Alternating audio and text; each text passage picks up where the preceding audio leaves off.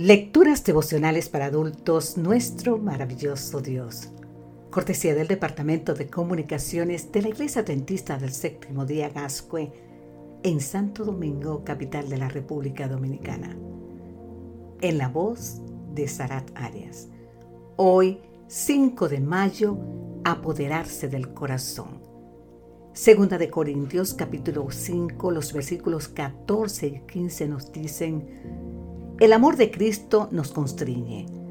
Pensando en esto, que si uno murió por todos, luego todos murieron, y Él por todos murió, para que los que viven ya no vivan para sí, sino para aquel que murió y resucitó por ellos.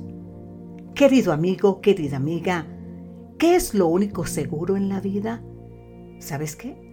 La muerte y los impuestos, dirían muchos. Si pudiéramos hacer esta misma pregunta al apóstol Pablo, muy probablemente nos diría que lo único seguro en esta vida es el amor de Dios, manifestado en la vida y la muerte de nuestro Señor Jesucristo.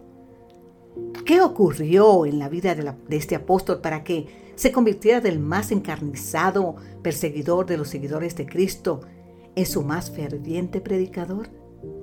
En algún momento de su vida, Saulo de Tarso entendió que por amor a Él Cristo había muerto en la cruz y ese amor sencillamente se apoderó de su corazón.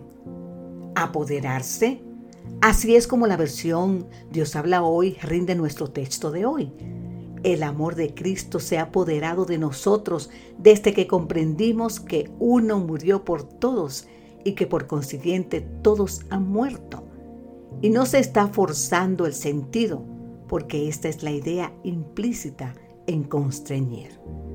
Lo que el apóstol nos está diciendo en otras palabras es que el incomparable amor de Jesucristo invadió de tal manera su corazón que literalmente lo arrinconó, dejándolo prácticamente sin otra alternativa. ¿Qué otra cosa podía yo hacer ante semejante manifestación del amor de Dios?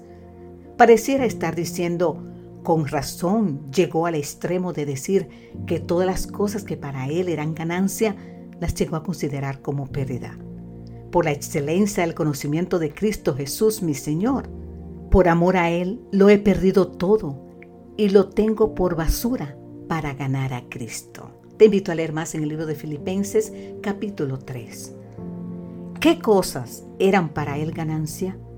Circuncidado al octavo día del pueblo de Israel, de la tribu de Benjamín, hebreo de pura cepa. Pero todo eso se convirtió en basura el día en que el amor del Salvador se apoderó de su corazón. Querido amigo, querida amiga, nueva vez, ¿se ha apoderado el amor de Cristo de tu vida? ¿Se ha robado Él tu corazón?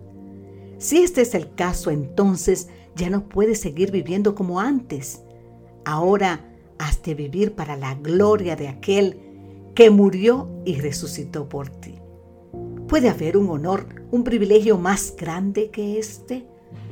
Cristo bendito, que al meditar hoy en tu muerte en la cruz, tu amor se apodere completamente de mi corazón y me impulse a vivir, no para mi gloria personal, sino para la gloria de tu santo nombre. Amén, Señor. Amén.